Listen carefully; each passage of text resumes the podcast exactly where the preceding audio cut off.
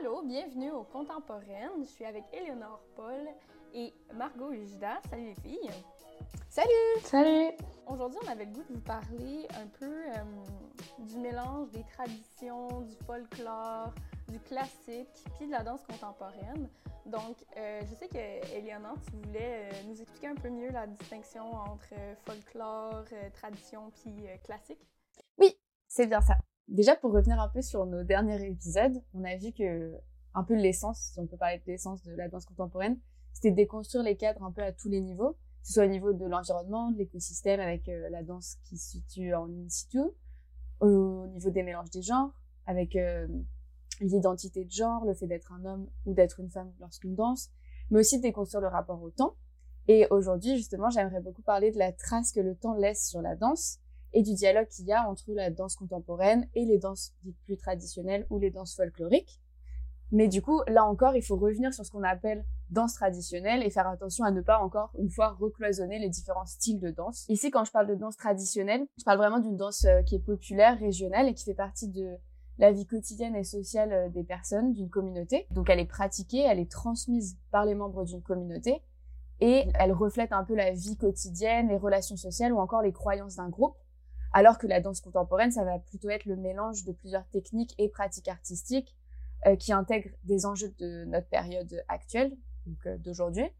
Et elle a pour but un peu de déjouer, de déconstruire les codes sociaux, comme je disais donc euh, précédemment, en questionnant nos identités et nos genres. Et justement, aujourd'hui, on voudrait parler du mélange des genres et de cette déconstruction qui passe aussi par la réappropriation des danses folkloriques dites traditionnelles de, par la danse contemporaine. Un peu le, la, la problématique actuelle, c'est de se demander pourquoi est-ce qu'on séparait le contemporain de l'ancien, sachant qu'en fait le traditionnel d'aujourd'hui, c'était quand même le contemporain d'hier. Et, euh, et, donc derrière ça, on peut, on peut déceler un peu plusieurs objectifs derrière cette contemporanéisation des danses ancestrales, à la fois donc de casser les codes entre un art qui se dirait plus populaire et un art noble, mais aussi de casser les mises en scène du genre, où euh, les hommes seraient forcément assignés à certaines rythmiques et les femmes à d'autres rythmiques.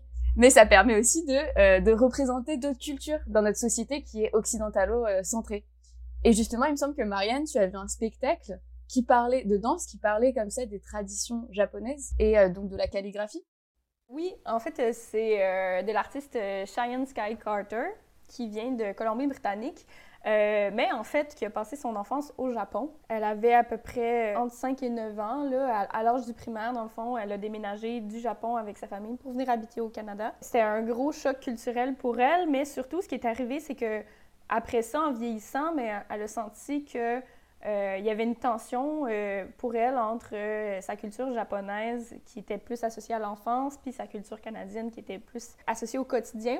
Fait qu'elle a fait un spectacle où, en fait, euh, elle parle de sa démarche qu'elle a fait. Elle est allée voir un professeur de calligraphie japonaise parce qu'elle faisait de la calligraphie japonaise quand elle était au Japon pour un peu euh, se rapprocher de, de, sa culture. Puis le spectacle en tant que tel, il est inspiré de la calligraphie, comme non seulement il y a de la calligraphie japonaise dans le spectacle, mais la chorégraphie elle-même est inspirée des mouvements de pinceau, puis des, euh, de tout euh, l'aspect euh, un peu rituel qui est lié à la calligraphie japonaise. Si jamais vous êtes familier, par exemple, à la cérémonie du thé, qu'on connaît peut-être mieux, ben il y a comme une espèce de cérémonie de la calligraphie aussi qui existe. Donc, il y a comme un ordre dans lequel tu dois sortir tes pinceaux, ton papier, de la façon dont tu places tes affaires. Fait que c'est inspiré de ça. C'était aussi inspiré de l'architecture des maisons traditionnelles japonaises. Tu sais, l'image qu'on a des, des panneaux de papier euh, coulissant. Puis elle m'expliquait aussi que de la façon dont euh, le mobilier est placé, tout ça, c'est très au sol. Nous, on a une perception où tout est au niveau des yeux ou de la taille. Tu les tables, c'est toujours... Euh, ben, tu t'assois sur des chaises, fait quand même toujours un peu surélevé. Mais au Japon, il y a beaucoup de choses qui sont carrément sur le plancher. Comme quand tu vas manger dans un tatami, là, pour aller manger des sushis là, à Montréal. Là.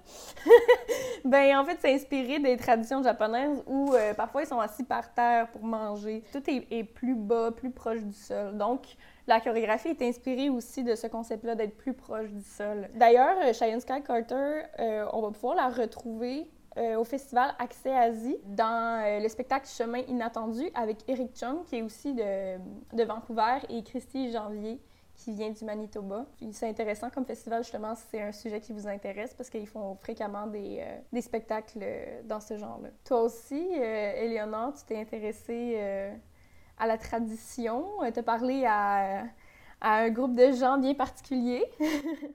oui, oui, oui, bien sûr. Alors, cette fois, c'est on repart au niveau de l'Occident et on arrive avec la gigue, la gigue québécoise. En fait, j'ai eu l'occasion de m'entretenir avec Philippe Meunier et Yann Jaworski, qui ont fondé la compagnie Les Archipels en 2019.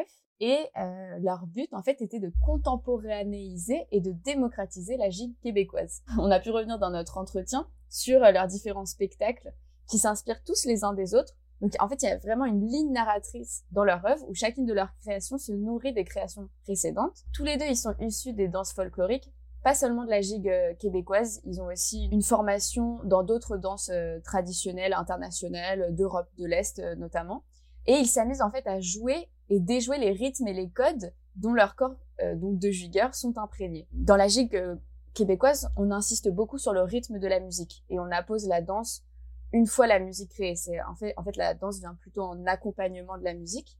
Et donc eux, au lieu de, de venir donc en accompagnement, ils vont créer en fait leur chorégraphie en dehors du tempo et laisser donc leur corps parler d'abord pour ensuite y apposer une musique plus contemporaine. Et dans leur expérimentation, ils sont allés jusqu'à demander à plusieurs interprètes de danse contemporaine qui donc n'avaient jamais dansé de gigue québécoise, de les rejoindre. Enfin, l'idée, c'était de pas être influencé par une base en gigue québécoise pour pouvoir vraiment multiplier les possibles et aller encore plus loin avec le corps chose que les danseurs donc qui ont une base contemporaine étaient capables de leur apporter. Et dans leur travail, en fait, il y a vraiment l'idée de démocratiser ce style de danse à travers par exemple des créations in situ, comme avec leur plus connue création donc qui s'appelle Friction, où en fait ils utilisent l'environnement extérieur, donc un tout nouvel écosystème pour la gigue québécoise, et ça leur permet en fait de décentraliser le rythme des jambes, euh, ta ta ta, en fait en employant plusieurs euh, autres parties du corps que les jambes, donc ils décentrent un peu leur, euh, les chorégraphies de gigue euh, québécoise. Aussi, dans cette idée de démocratiser la, la gigue québécoise, il y a aussi l'idée de rajeunir en fait le, public. Parce qu'en fait, euh, comme ce que m'expliquait Yann Jaworski, c'est que la gigue québécoise aujourd'hui a un public quand même vieillissant. Et donc, pour catcher un peu ce public plus jeune, il y a l'idée aussi de, de déconstruire l'association de la gigue avec quelque chose d'ancestral et d'employer des musiques un peu plus contemporaines ou alors aussi de, de danser dans des lieux assez originaux et qui, qui sortent de la tradition euh, de la gigue québécoise.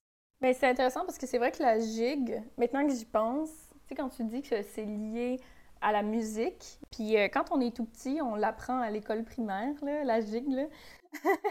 ah, ah, je savais pas qu'il y avait des cours de gigue euh, ben, québécoise. Oh, je te dirais c'est très... Euh, c'est vraiment la base là, que tu apprends, c'est le concept plus.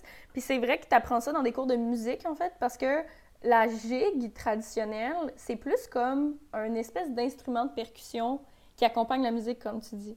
Puis même, tu peux giguer assis si tu veux. C'est vrai que c'est limité dans euh, ce que tu peux faire avec ton corps finalement. Là. Mais c'est un peu comme l'instrument de la cuillère de bois traditionnelle. Là. Je sais pas si vous avez déjà vu ça, là, mais dans le fond, c'est juste des cuillères. Là. Puis la façon dont tu les tiens, tu les tapes sur ta cuisse, puis ça fait un, ça fait un rythme dans le fond. Mais c'est un instrument, effectivement. Je pense qu'il y a des gigues, tu sais, en, en, couple aussi, là, euh, quand il y a des... Mais je sais pas si on appelle ça une gigue aussi, là mais avec des soirées de violon traditionnelles, tout ça. Là. Je pense que c'est plus comme des, un peu comme de la danse en ligne. Ça se rapproche plus de ça. Fait qu'encore là, tu es encore dans quelque chose qui est très, très normé, où tu suis. D'habitude, il y a un, un calleux qui te dit qu'est-ce que tu dois faire, dans le fond, comme mouvement. Fait que tu es très, es très, très limité au niveau créatif dans ce que tu fais, tu sais. Mais c'est ça, leur travail, c'est vraiment pour sortir euh, de tout ça. Et d'ailleurs, ils emploient même plus le terme de gigue contemporaine, parce qu'ils veulent vraiment déployer plein de possibles et en fait, ils ont, ils ont besoin de se, nommer gigue contemporaine pour qu'on arrive quand même à les situer un minimum. Mais en fait, plus on avance dans leur travail, plus on observe une déconstruction de la gigue. Et en fait, ça devient presque une gigue invisible. Si on n'a pas les bases en gigue, c'est très difficile parfois de d'observer de la gigue en fait dans, dans leur chorégraphie. On est beaucoup plus proche de la danse contemporaine. Mais je me demande justement, euh, parce que là on parle de, de gigue québécoise, mais euh, c'est quoi la danse, les danses traditionnelles en France en fait? Parce qu'on dirait que la seule affaire à quoi je pense, c'est comme le ballet, mais c'est pas vraiment de la, c'est pas comme de la danse folklorique, là, c'est du classique. Là. C'est une très bonne question. je me demande si plus qu'une danse traditionnelle française, c'est pas des danse traditionnelle régionale en France Parce que je pense que tu as des régions qui ont comme part de leur identité une danse qui correspond. Oui, ça va être les danses bretonnes, les danses basques, les danses euh, en Alsace. Mais c'est vrai que nationalement parlant, je pense qu'on n'a pas... Ou alors ça a été perdu. Mais moi, ça me dit rien euh, d'une danse vraiment traditionnelle française. Quoi. Pour poursuivre, comme on a vu qu'ici, il y a un peu des démarches pour essayer de moderniser ou de rendre plus contemporain des danses euh, folkloriques et des danses traditionnelles. Moi, je me suis plutôt intéressée au fait de moderniser dans le sens de joindre des styles déjà un petit peu plus euh, contemporains, mais qui vont euh, soit avancer en parallèle, soit établir des projets ensemble pour rendre une œuvre un petit peu plus originale. Donc par exemple, je me suis intéressée à Montréal à la compagnie euh, Rubber Band. Et c'est une compagnie mais c'est aussi le nom d'une méthode en danse qui a été créée par Victor Kijada en 2002 et en fait, lui, il s'est inspiré du break, du ballet mais aussi de la danse théâtre. Parce qu'il vient euh, des États-Unis euh, de Los Angeles, il me semble, et il a une culture fortement ancrée dans le hip-hop, mais il voulait pas s'arrêter là. Et donc, du coup, quand il est arrivé à Montréal, il a voulu composer des choses avec des influences euh, un, petit peu plus diversifiées. Et il faut savoir que maintenant, cette compagnie-là, elle a une notoriété euh, vraiment grandissante et vraiment maintenant établie dans le, dans le milieu. Et elle est connue euh, aux États-Unis, en Europe, au Japon, etc. Et j'ai trouvé un événement qui s'est déroulé en 2017. C'était à l'occasion du 375e anniversaire de Montréal. Et en fait, ce qui s'est passé, c'est que euh, les danseurs de cette compagnie euh, Rubber Band, ils se sont associés aux étudiants de l'école supérieure de ballet du Québec et de l'école de danse contemporaine aussi, pour faire en plein air, donc euh, à l'esplanade de la Place des Arts, une performance multidisciplinaire. Si ça vous intéresse, ça s'appelle Fil de ville. Et en fait, ça va être un parcours interactif où le public va télécharger une application et va pouvoir suivre dans différents coins de l'esplanade les danseurs donc des différents groupes que j'ai mentionnés et c'est le public qui va construire la chorégraphie euh, lui-même parce qu'il va choisir quand et qui est-ce qu'il va regarder. Et en fait, on a euh, une diversité qui est proposée parce que ben on a ces trois genres qui sont mélangés et pour que ça fonctionne bien, en fait, cette application, elle va utiliser la géolocalisation pour offrir à chaque personne qui va se déplacer la possibilité avec l'application de voir des choses différentes. Mais de toute façon, euh, cette méthode-là, parce que c'est vraiment devenu une méthode en danse, ça va mélanger les genres euh, de base, quoi. Et chaque danseur a une base à la fois en classique, hip-hop, ballet, contemporain, ou c'est des danseurs différents pour chaque euh, style? Je pense que là, pour l'événement, ça a été des danseurs différents. Ils ont des formations euh, quand même différentes. Mais du coup, le mélange, ça se fait parce qu'ils se font rencontrer euh, lors de, de cet événement-là, euh, tous les danseurs.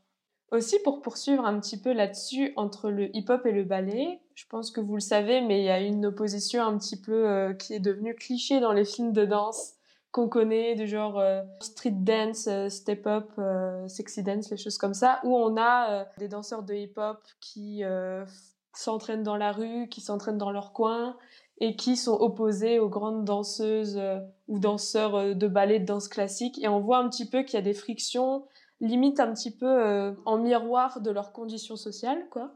Et ce que j'ai trouvé très intéressant, c'est que, en fait, au début des années 90 aux États-Unis, on a une représentation qui, qui est appelée The Rap Ballet, qui a voulu euh, mêler ces deux genres-là plus que de les opposer comme on l'a vu classiquement. Cette représentation-là, elle a inspiré en 2005 un chorégraphe qui s'appelle Homer Hans Bryant à Chicago et qui lui a mis au point une nouvelle danse complètement unique qui s'appelle le hiplet, donc euh, mélange de hip-hop et de ballet. Ce qui va se passer, c'est que, euh, et je mettrai les vidéos en description, c'est qu'il va mélanger les techniques du ballet classique avec de la musique hip-hop et les danses urbaines. Et donc, on va voir des danseuses porter des pointes, mais qui vont euh, mêler ce marqueur de la danse classique avec euh, un rythme hip-hop et les mouvements de danse associés aux, danses urbaines.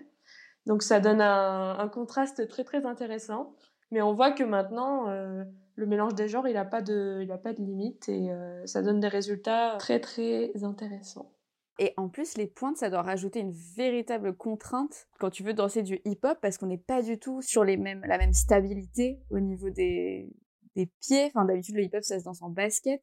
Alors, en plus, rajouter la dureté des pointes, c'est, vraiment impressionnant. Mais c'est vrai que même si on peut voir un petit peu des mouvements inspirés du hip-hop, le fait de le faire sur pointe ou de porter les pointes, ça va complètement les modifier et ça va donner une autre dimension qui est totalement folle et qui est super agréable à voir parce qu'on sent que c'est de la nouveauté euh, et ça fait du bien quoi de voir euh, des techniques comme ça. Oui, en fait, ça crée un nouveau style de danse. Tout à fait.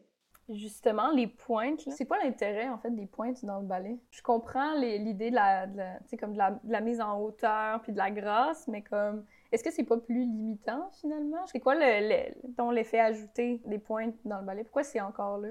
Ben, je pense, comme tu l'as dit déjà, il y a l'effet de la hauteur, de la grâce, d'affiner aussi les danseuses. il y a aussi la, question de la performance et d'arriver à, à, faire des grands mouvements, des grands sauts, d'arriver à avoir cette grâce malgré les pointes.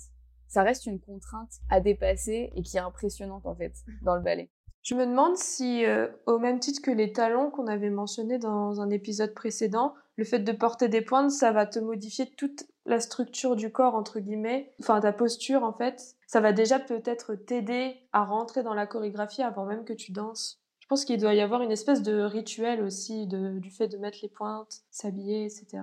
En même temps, je pose la question, mais c'est clair que de l'époque d'où origine en fait les pointes puis le ballet, c'est pas fou que ce soit juste une contrainte en même temps, tu sais, puis que ce soit comme pour ajouter un défi, si on veut, parce que je repense même à la littérature de cette époque-là, tu sais, où ce qu'on écrivait en alexandrin. Ben, écrire en alexandrin, euh, la valeur ajoutée, c'est que c'est impressionnant parce que c'est vraiment difficile. C'est beaucoup ça, en fait, là. que... En fait, ouais, la contrainte, elle va encore plus justifier la beauté du, de la chose et de la danse, quoi. C'est ça, en fait, c'est la capacité à dépasser les limites du corps humain en réussissant à maintenir une grâce euh, presque angélique. Je pense que la chose euh, qui va paraître importante, c'est que les personnes vont être tellement entraînées et habituées à la contrainte que nous, en tant que public, on va regarder ça comme si c'était facile et comme si c'était naturel. Mais c'est justement dépasser ce stade de la douleur et de se dire que c'est une véritable prouesse qu'on s'en rend même plus compte quoi, en tant que spectateur, spectatrice. Tu sais, tantôt, on parlait de films, de danse, là. Puis ça m'a juste fait penser à...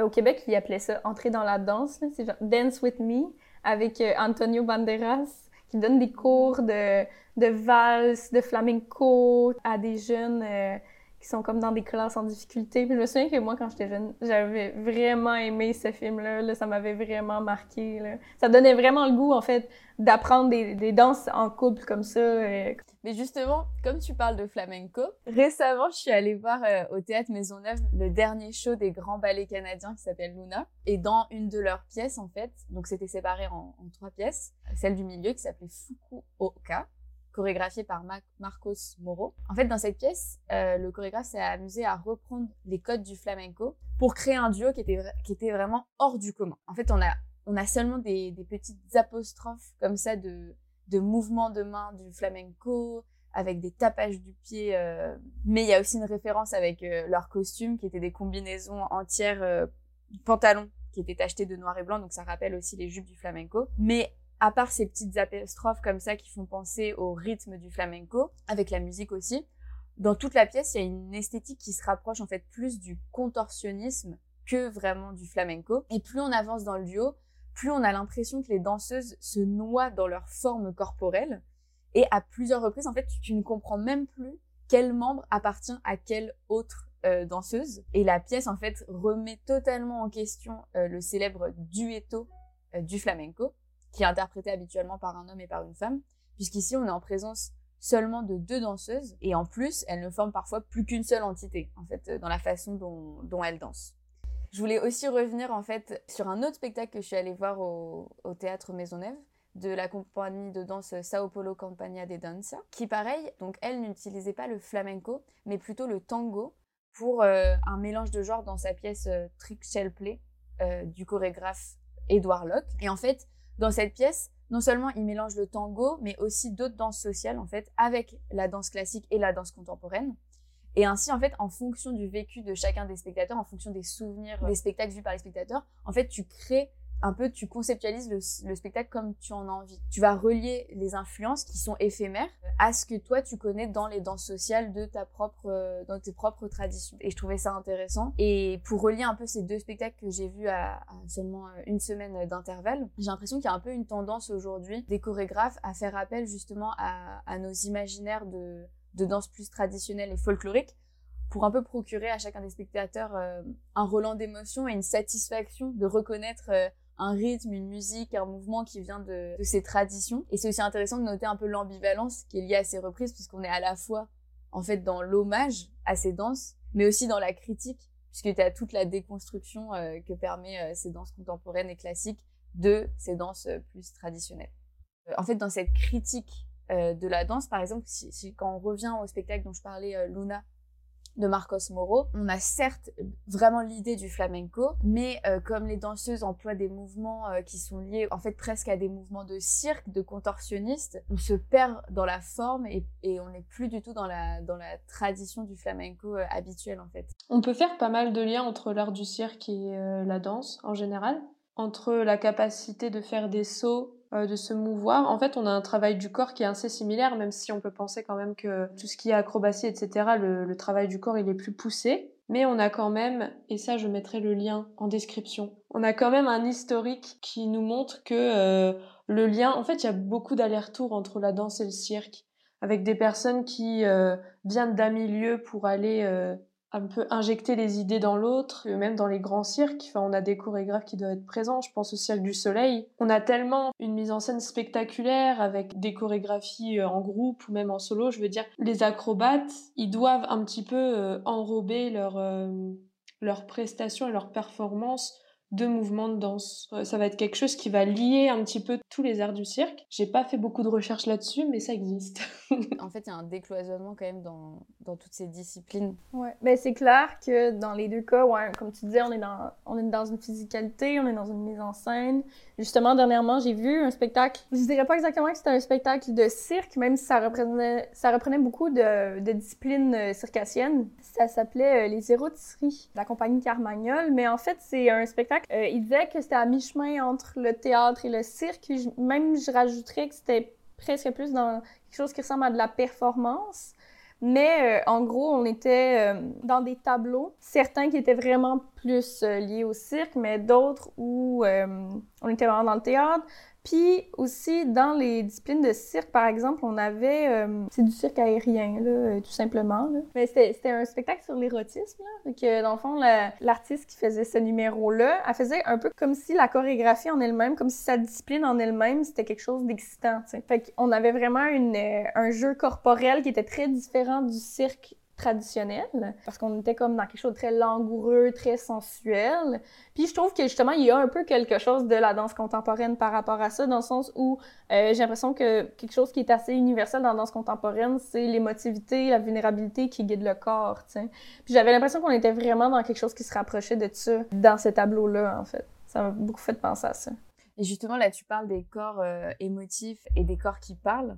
Moi, j'aurais voulu parler du travail de Sadia Souya, une chorégraphe euh, contemporaine française euh, qui est d'origine algérienne et qui, dans, sa création, enfin dans plusieurs de ses créations, mais celle que je connais, c'est Nouba de femme, elle rend hommage en fait aux danses traditionnelles du monde arabe et son idée c'est de redonner en fait une identité, une place à ces danses en France, sans pour autant qu'il y ait un regard colonialiste sur le corps des femmes. En fait, son regard euh, en, avec des chorégraphies contemporaines, ça lui permet d'interroger l'histoire de l'orientalisme et un orientalisme qui a sexué le corps féminin en apportant un regard colonialiste sur les danseuses. Et donc, dans son travail et dans cette pièce Nouba de femmes, elle cherche en fait à donner à voir la force de chacune des femmes danseuses, imprégnée aussi des traditions euh, de ces danses arabes, et donc de faire parler un corps qui est en résistance, un corps qui est puissant et qui parle, un corps euh, de danseuse qui est acteur. Vu que ben, tout le long de l'épisode, on a parlé de cultures différentes et d'essayer d'établir euh, la danse comme une part euh, du folklore et de l'identité d'une culture propre, aujourd'hui on peut se demander avec euh, la mondialisation et tout simplement Internet, et que toutes les traditions peuvent être mélangées et tous les genres de toutes parts du monde peuvent intervenir, on peut se demander si les danses qui sont devenues virales sur Internet depuis le début des années 2000, c'est devenu soit un nouveau genre à part entière ou soit juste un mélange de genres qui existait déjà. Moi, je pense par exemple, euh, alors ça va réveiller peut-être un peu des souvenirs, mais au Gangnam Style ou au Harlem Shake, des choses qui ont vraiment émergé de manière très forte à un moment donné et qui maintenant sont un peu, si ce n'est beaucoup, retombées. Et aujourd'hui, on peut aussi prendre par exemple les, les tendances de danse sur TikTok qui obéissent quand même un petit peu à des règles et des contraintes sans vraiment le vouloir, mais qui obéissent à des codes euh, spécifiques à Internet et au numérique. C'est-à-dire que par exemple, souvent dans les trends de danse TikTok, on va avoir des gestes qui se font écho, qui se ressemblent un petit peu. On a une contrainte de temps parce que ce sont des vidéos courtes et qui sont souvent interprétées par des gens en position statique et debout pour euh, ben, juste rentrer dans le cadre du téléphone en fait. Donc on peut se demander est-ce qu'on est devant l'apparition d'un nouveau style? Est-ce que ça va dire quelque chose de nos sociétés quand les archéologues du futur vont travailler sur euh, ces sociétés des années 2000 Donc, euh, c'est une question qu'on peut se poser aussi. S'il y a des, des gens euh, qui aiment pas TikTok, qui nous écoutent, ils vont peut-être être, euh, frustrés que qu'on dise que c'est la c'est le futur, mais écoute, euh, on a toujours euh, critiqué la culture des jeunes. mais ce que je trouve intéressant, c'est que j'ai vu un genre de documentaire sur Netflix là-dessus, là, puis ça parlait en fait du, de la question des droits d'auteur, si on veut, là, de, de ces danses-là. Parce que justement, souvent c'est une danse qui en inspire une autre, puis il y a pas de t'as pas de copyright sur euh, un mouvement particulier ça mais en même temps c'est qu'il y a vraiment de l'argent qui se fait avec ça aussi. C'est intéressant de voir justement avec puis avec la mondialisation ben il y a pas de frontière à ça tu sais on peut pas lier un, un mouvement à un pays en particulier, à une culture en particulier. C'est pour ça que maintenant, tu as des, des, trucs qui sont inspirés ben, euh, du K-pop, tu as des affaires qui sont inspirées de Bollywood, puis on s'en rend même plus compte parce que c'est tellement mélangé, en fait, qu'on pourrait quasiment dire que c'est de la danse contemporaine, en fait, de TikTok. Donc, euh, entre TikTok, euh, le festival Accès Asie et le mélange du rap et du ballet, c'est sûr qu'on a beaucoup de choix, il y en a pour tous les goûts. Je pense que c'est un peu ça qui nous intéressait pour faire ce balado-là. Euh, à quel point la danse contemporaine ou même la danse en général, c'est tellement un art qui permet un mélange des cultures, qui parce qu'il est non verbal aussi euh, est accessible à tout le monde. Donc euh, merci beaucoup Éléonore, Margot. Merci à toi. Merci Marianne. C'est le dernier épisode du moins de cette saison-ci pour les contemporaines. Merci beaucoup de nous avoir écoutés. On va vous mettre tous les liens euh, en bio pour les œuvres dont on, on a mentionné.